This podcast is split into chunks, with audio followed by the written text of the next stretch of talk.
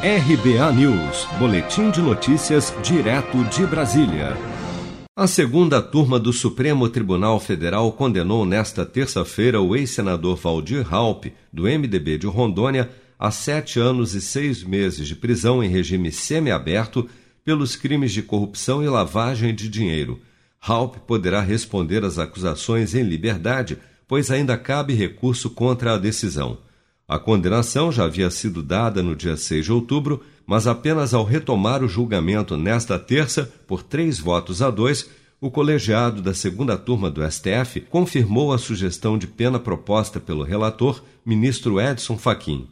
Em seu voto, a ministra Carmen Lúcia, que também decidiu pela condenação do ex-senador, destacou que nos autos há vários documentos que comprovam os crimes. Os e-mails trocados entre Alberto Youssef e Otton Zanoide, além da agenda de Paulo Roberto Costa, são elementos de provas anteriores às colaborações, pelo que o fato de terem sido confeccionados pelos próprios colaboradores não lhes retira, no ponto, a força probatória. De acordo com a acusação feita pela Procuradoria-Geral da República, o ex-senador Valdir Raup recebeu 500 mil reais em doações da empreiteira Queiroz Galvão na campanha eleitoral de 2010.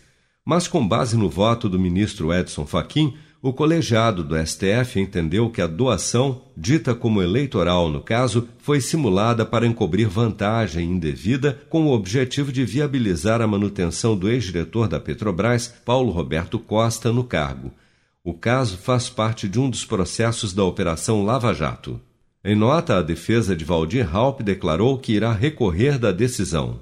Seja para conquistar sonhos ou estar seguro em caso de imprevistos, conte com a poupança do Sicredi. A gente trabalha para cuidar de você, da sua família e proteger as suas conquistas. Se puder, comece a poupar hoje mesmo. Procure a agência Sicredi mais próxima e abra sua poupança. Sicredi, gente que coopera cresce com produção de Bárbara Couto, de Brasília, Flávio Carpes.